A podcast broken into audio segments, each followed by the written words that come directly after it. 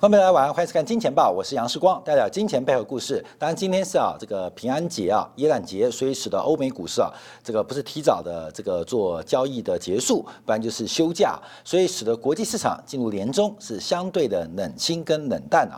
那我们看到，呃，最重要的事情啊是在昨天晚上，英国脱欧协议正式完成，这也是二战以来全球最重要的一个国际关系的改变。在这场英国脱欧，呃，历经了一千六百四十五天的过程，一千六百四十五天的过程，从二零一六年六月二十四号举办的脱欧公投，当时用百分之五十一点九，些微过半的一个公投的结果，决定了英国跟欧盟从此在这边七十年的分手，也就是英国跟欧洲的欧盟的关系。这场离婚是从二零一六年的六月二十四号，那历经了一千六百四十五天，针对离婚的财产分配啊、权利义务，然后在今天正式完成这个呃终局啊。那有没有受益者？恐怕并不是英国人，也不是欧洲，而是这个英国现任的首相 Johnson 啊，这个 Johnson 可能是唯一受贿的一位这个利益的呃呃呃全拿的人啊。为什么从这边观察啊？因为事实上，这个英国脱欧公投的历史其实长达四十年，英国常常针对是否要脱欧进行了很多轮的谈判跟这个建议啊。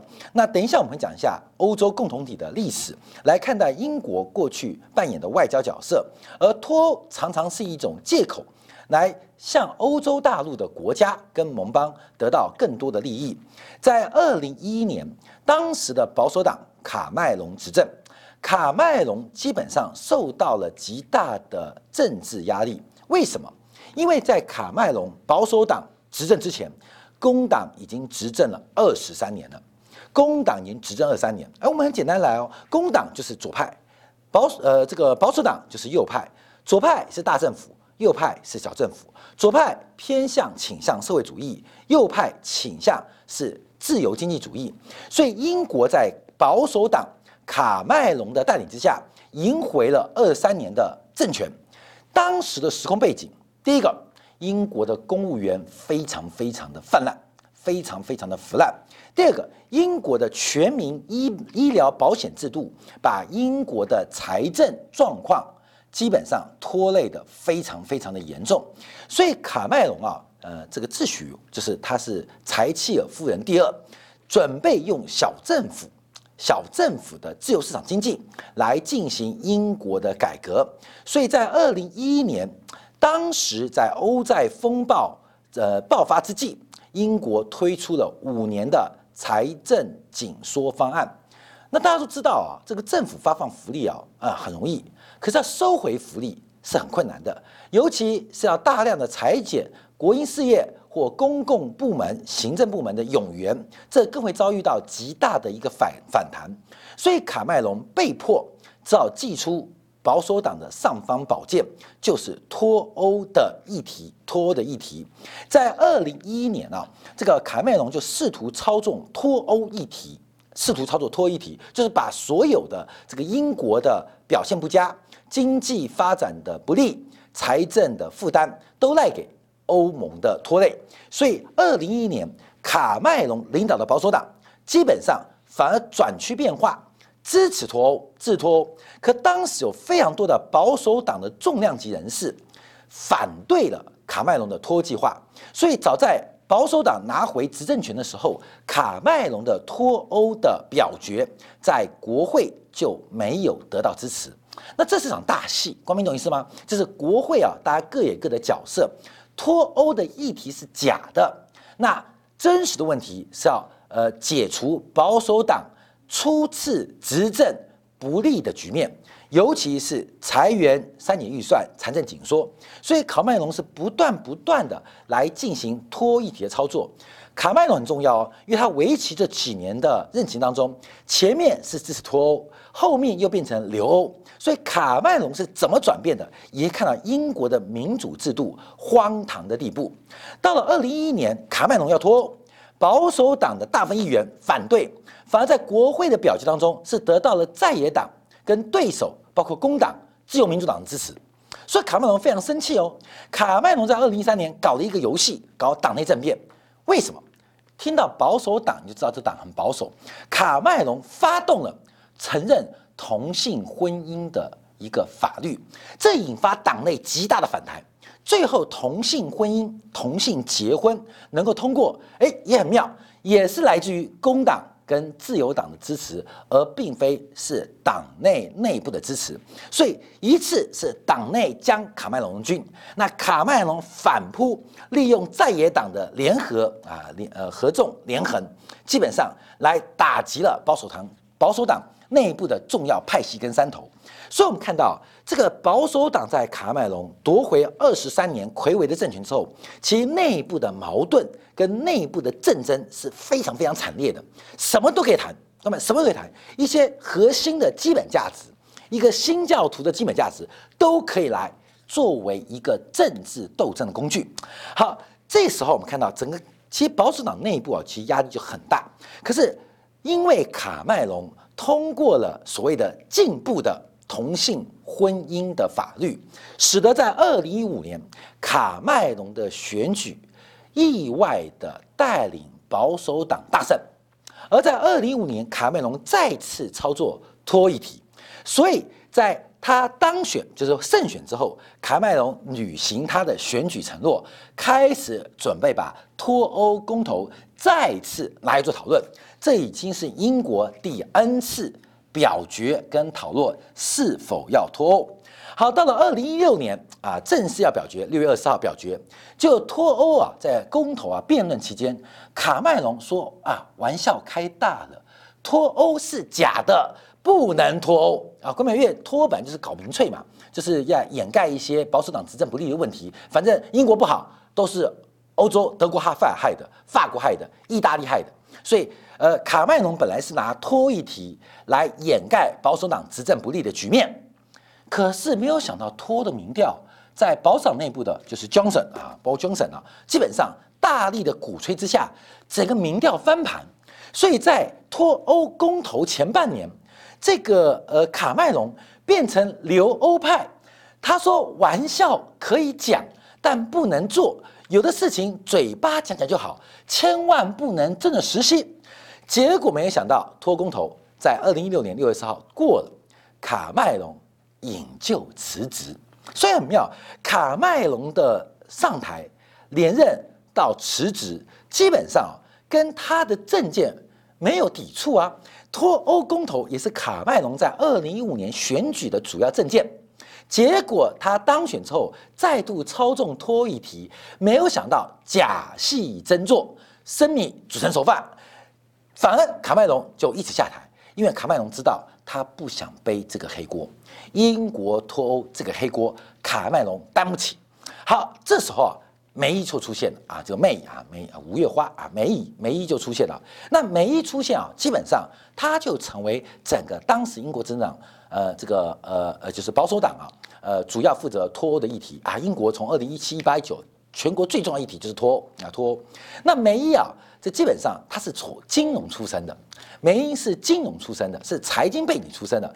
梅英知道不能脱欧，所以他几次反复修改脱欧谈判的议题，在欧洲大陆不被重视，在英国内部得到极大的反弹，所以最后梅也下台了啊！梅也下台，在二零一九年去年六月份，梅也下台，由 Boris Johnson 就这个可爱的呃英国川普啊正式登台。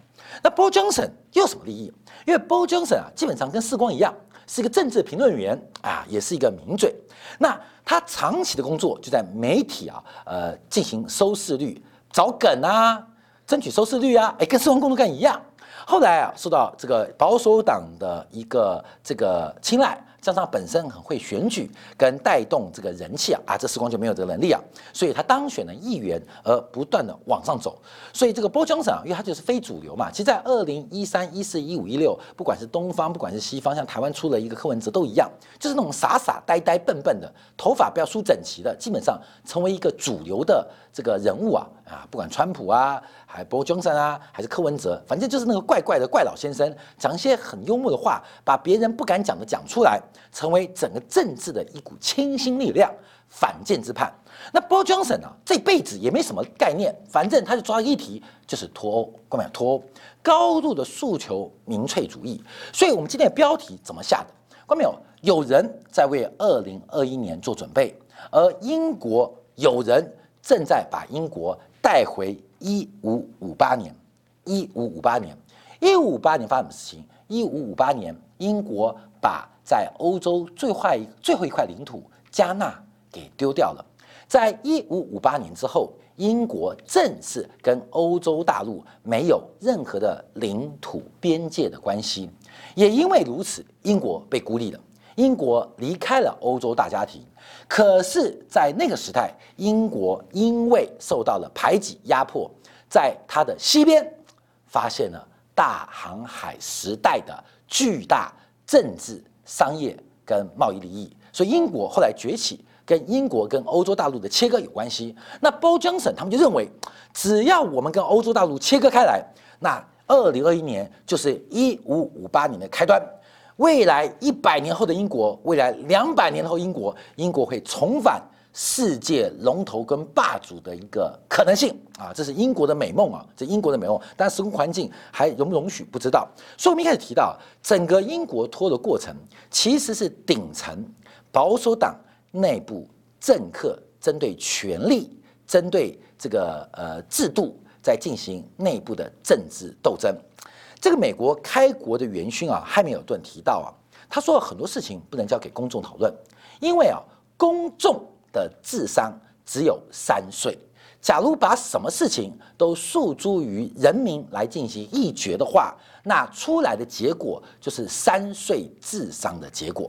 可是英国的脱公投就是如此发展跟延续到今天，出现一个重大的结论。我们看到今天西方所有媒体头版头条。全部都是英国脱欧，全部是英国脱欧。路透社提到，他提到他用的是这个欧盟主席的讲法，离别是如此甜蜜的悲伤啊，离婚了嘛。另外，《华尔街日报》提到的是英国跟欧盟达成历史性的贸易协议，为英国脱欧的历史啊画下了终点。那英国的这个 BBC 啊提到，英国脱欧盟外交官已经听取贸易协议的相关简报。彭博社提到，英国签署了历史性的脱协议，避免混乱跟分裂。我们从这边可以看到，整个英国脱欧的故事在这边终于出现句点。那我们提到，那英国之前什么时候入欧的啊？英国什么时候入欧的？这个就是另外一个故事啊。其实，在二战之后，二战之后，欧洲大陆的国家。基本上饱受战争的这个蹂躏啊！一战之后又有二战，中间间隔很短，所以二战之后，其欧洲国家纷纷自觉、自省、自发，想成立一个新的经济、贸易到政治的联合体。在一九五一年，二战刚刚结束，当时由法国带头签了德国、意大利、荷兰、比利时、卢森堡，准备。启动一个欧洲的联盟关系，当时是用贸易跟产业跟生产原料进行结合，就是欧洲的煤炭共同体。欧洲的煤炭共同体后来变成欧洲的煤钢共同体共同体啊，这是欧盟的前身。而这个共同体发展到一九六七年，十六年之后哦，正式成为欧洲共同体。当时英国就有意愿重新加入。英国说：“哎。”欧洲的事情，我带领的这个英国带领欧洲打赢二次大战，怎么可以没有我呢？著名的法国总统戴高乐坚决反对，因为知道英国人非常非常坏，来会不会是英美势力那所谓的昂克鲁萨克逊民族的木马屠城记？所以在法国戴高乐的反对之下，英国并没有机会加入欧洲共同体，一直到了一九七三年，戴高乐死了。英国终于加入了欧洲共同体。从一九七三年开始到二零二零年，英国为了脱欧，在国会内部讨论了不下数百次要脱欧。后面有加入那一天就吵到要离婚，加入的那一天，第二天新婚之后就吵到要离婚。那是真离婚假离婚？所有人都知道，英国是要要更多的生活费啊。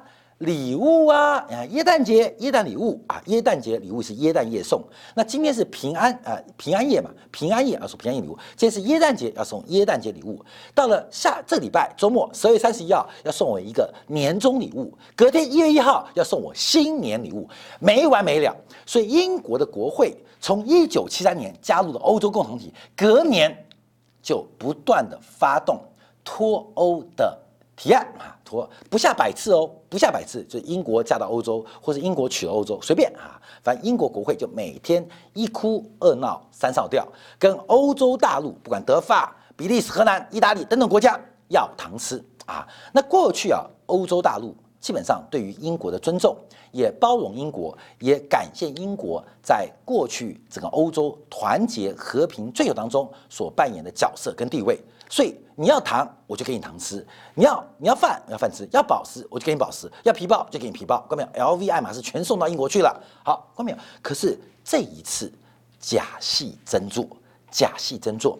那这次我们看谈判啊，呃，从明年开始，就是下礼拜开始，英国将会被欧洲视为第三国家。那第三国就是一个呃单独独立的国家，到底是英国脱欧还是欧洲脱英啊？现在变得一个非常搞笑变化。那马克宏啊，这个新闻出来啊，在上礼拜上个月啊，呃，在内部的讲话当中也提到了英国在这一次的脱欧过程中非常的不成熟，跟非常的不负责任。所以法国在这一次角色很特别，他是站在强硬脱英派，强硬脱英派。因为大家知道近代史啊，英国很厉害，他不结盟政策啊，这个等等啊，使得他讲不结盟，基本上到处结盟啊。在法国旁边扶持德国，在二次大战的时候，他扶持德国；在俄罗斯旁边扶持了奥斯曼土耳其帝国；在亚洲的中国旁边扶持日本。就是他会常常啊用这种平衡的地缘政治关系啊来玩弄国际外交，那得到本身最大的利益。这一次马克宏站在鹰派，坚持不让步，所以我们看这英国脱欧谈判，其实英国谈的非常非常辛苦啊。我们看主要的几个重点，等一下来做一个分析啊，就是可以让英国脱欧的条件啊。好，我们先看最重要，第一个我们看到就讲渔权嘛，就讲渔权啊。英国水域哦，各位没有记得英国水域哦，英国水域哦，未来可以用五年半缓冲期给欧盟国家的渔民有五年半缓冲期，缓冲什么？只需要消解在英国水域捕捞料的捕捞料的捕捞捕捞这个量的百分之二十五，这是一个极大的让步啊！看到没有？这个条款基本上对英国来讲。是非常非常耻辱的丧权辱国，在英国水域让欧盟的渔民渔船来捕鱼，看到没有？仅仅只需要减少四分之一的捕捞量，而且给了五年半的宽限期，给了五年半的宽限期。那产品的标准各方面，英国也给出了让步，在。呃，爱尔兰呢，硬边界的问题当中，英国也给了让步，在公平竞争的环境当中，英国也给出了适当的让步。所以从头到尾，英国脱谈判就是英国让步、让步、让步再让步。为什么？因为 Bon Johnson 他重要的是英国脱欧了五个字，你懂吗？至于英国怎么脱不重要。英国脱欧了，怎么几个字？五个字不重要啊！这五个字有了，这内容无所谓，只要我能够欧盟分手，基本上他的民粹啊，他的这个政治的生涯就来到了高峰。所以整个英国脱的过程当中，这个谈判我们看出来是英国不断不断的让步，不断不断让步。好，现在啊，这个波江省非常非常心高兴啊，他说啊，他终于拿回了国家的呃自主权了啊，夺回控制权。他说。我们终于夺回控制权了。我们将在二零一零年的一月一号获得完全的政治跟经济独立，再也不用被欧盟所绑架了。历时了一千六百四十六天的过程，终于离婚了。我们终于夺回我们自主的控制权了。英国跟欧盟将会成为两个独立的市场。那很妙哦，观众要注意哦，英国不再处在欧盟的月球拉力。他们认为欧洲大陆是月球，英国以自己为核心，他认为欧洲是月球。看到没有？欧洲是地球吧？英国是月球吧？你懂意思吗？那月球的人认为是地球是他的卫星。从地理来看，从历史来看，我们都知道历史的中枢在西方，欧洲是核心，英国是边陲。所以，假如地球跟月亮的关系，那当然是英国是月亮，欧洲大陆是地球嘛。可是波江省提到，我们终于可以摆脱欧洲大陆这个月球了啊！各位，他这当一个卫星。它没有行星的引力之后，它会变成 变成流星，光明懂是吧？因为它失去引力之后，它必须找一个下一个呃有引力的行星啊来依附。所以英国认为它是太阳，他认为它是地球，那欧洲只是月亮，那其他国家那只是小星星。我是世界的核心，所以波江省啊，基本上它的呃物理啊，天文物理常识也很差啊。关于主权回归。我们已经抵达关键红线，而且他们将会充分利用独立贸易国的绝佳机会，跟世界的其他合作伙伙伴达成贸易协议。看到没有？英国现在在全球主要贸易对手国当中，跟美国的贸易协议、跟加拿大贸易协议都在路上，所以英国要达成大型的自由贸易协定，只剩下一个大型国家，那就是中国，也就是英国跟欧盟将会变成一个很有效的比赛哦。谁比较弹性，谁比较能谈判，就看谁跟中国的自由贸易协定先谈完，显示我的独立性哦。我们马上会看到这几天有个消息，华为在法国进行大规模的设厂投资，市场投资，将来因为华为现在大家都都西方国家有抵制嘛，哎，搞成这样，华为笑了，因为将来谁用华为，代表谁有独立性。啊，郭美，你就你懂意思了吗？就变成很好笑的，谁用华为的设备，代表他在主权、在经济、在控制方面具有独立性啊。所以现在很妙，中国最近啊，第一个，法国对华为态度改变了，英国对于核电厂接受中广核态度改变了，你知道吗？因为核电啊，欧洲大陆强，英国不强，所以英国说我要用中国核电啊。这是我有自由意志，我不要跟你们欧盟一样绑架啊！所以用 Made in China 是自由意志的象征。那法国说，哼，我要用华为啊，用华为代表我有自由意志，因为你们西方国家都反华为嘛，我们不要被你钱捆绑，我用华为就代表自由意志。关键这个这个局啊，就变搞得有点搞笑，你知道吗？跟西方价值观怎么不太一样啊？但英国脱欧，一个分裂的欧洲，不仅有助于美国。对于全球地位的声量跟维持，可能也非常有助于俄罗斯跟欧洲国家的僵持。尤其在英国脱欧之后，包括了法国，包括意大利，针对啊，是不是要把俄罗斯重新啊，在价值在正当中纳入欧洲大陆，有不同于英美的想法。所以，俄罗斯跟法国的关系。俄罗斯跟德国关系，各位还记得吗？法国曾经卖了两艘这个西北级的吧，这个两栖登陆舰给俄罗斯嘛，你就知道在军事的关系，其实法国跟俄罗斯啊可以看出一切一切。其实从军事关系就看到这个国家跟这个国家的政治联盟关系，所以还记得吗？就在这前几年，不是法国两艘西北级的这个两栖登陆舰啊要卖给俄罗斯，就会被制裁嘛。后来不是说埃及要接收还是怎么样？啊下场我也不知道。就代表法国对于俄罗斯有不同的想法。不同的想法，因为联络俄罗斯基本上可以压抑德国，有了俄罗斯加入加入欧洲大陆，可以对抗英美的集权，所以这个故事，二零二一年它是一个全新的开始，而不是一个国际关系历史的终结。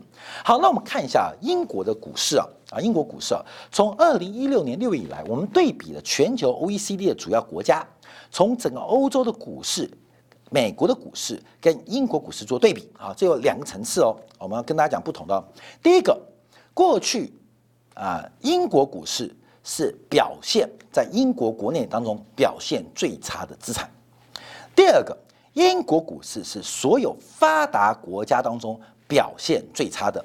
橘色线是 S M P 五百，从二零一六年到现在涨了八十 percent 啊。那另外我们看到红色线的是英国金融时报指数啊，就是红色最底下那条线啊。二零一六年以来啊，只只只只跌了百分之四点五啊，非常惨哦。好，这是第一个角度，就是在英国拖着一千六百四十五天当中，其实英国的这个资产价格啊，基本上像英镑是不断不断的向下贬值的啊，最近是反弹了，就利空出尽嘛，就不断贬值，所以英国资产其实是蛮悲催的。好，但我严格来讲，我们要跳出这个框架，英国股市其实主要挂牌的成分股，并不是英国公司啊，后面要知道。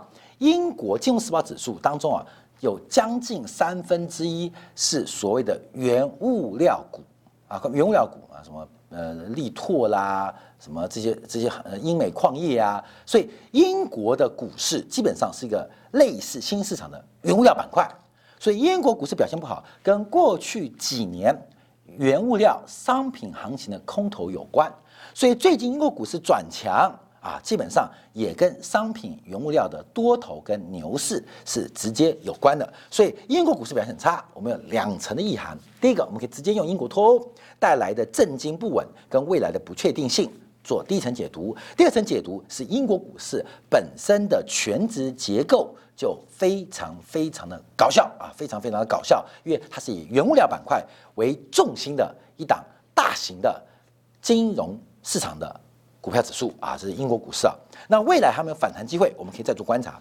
好，另外我们看到英镑，我们看英镑啊，因为跟大家分享，其实世光到目前为止仍然相信啊，美国人不能小看，英国人很贱啊。这个英国跟美国啊，在掌控国际金融市场资源的分配，包括资产负债表的膨胀膨胀，包括资产负债表缩表，美国、英国其实常常带有一个主导地位。或是领先发动地位，所以我们不能小觑啊。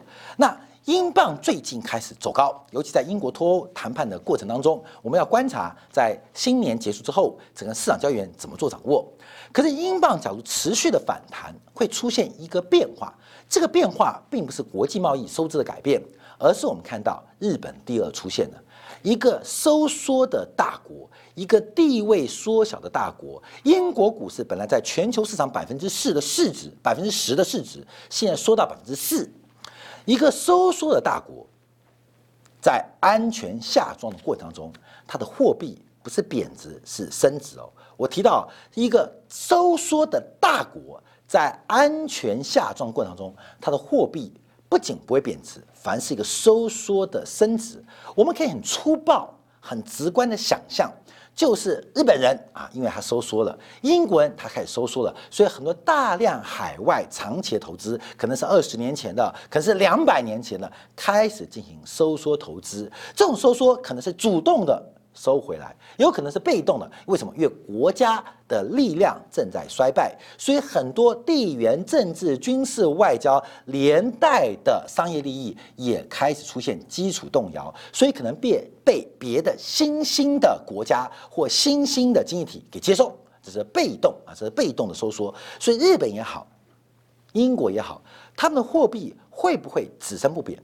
原因在于它是一个收缩、和平的收阶段，它不是。崩溃哦，它是和平的慢慢退休，从全球的领导地位慢慢退休，而这个慢慢退休的过程，我们从投资、从国际收支都会看到一个收缩的过程，而这个收缩会对于日本也好，对于英国的货币英镑也好，会产生一个长期的推力，而这种长期啊，当然不能从一个月、三个月来观察，而这个长期变化，所以我们对于美元最近不断的破底，为什么不看它崩溃？而是美元真正的崩溃是美国的崩溃，美国的崩溃，它那个收缩的力道其实会非常非常的惊人，对，非常非常惊人哦。啊，你敢不光麦当劳把这个大中华的业务卖给第三者，哇，这是几百亿、几十亿美金的身家啊！你说实在话，你看这个，包括了美国很多跨国企业，一旦要收缩的时候，有大量的海外的资产会回流到美国身上，回流用美元的角度，所以我们就要观察啊。这个英国之后是美国，他们的货币收缩的可能性会多大？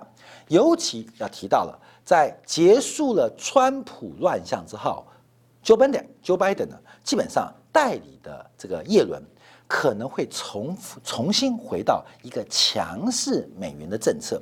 那会不会有这种发展？因为观众要注意到，毕竟这是偏向右派的保守党，在这边的发展当中，我们要拭目以待，做持续性的一个观察跟追踪。好，跟大家分享到这边，感谢大家收看，我们下周一同一时间晚上八点，杨时光在《见报》与你再会。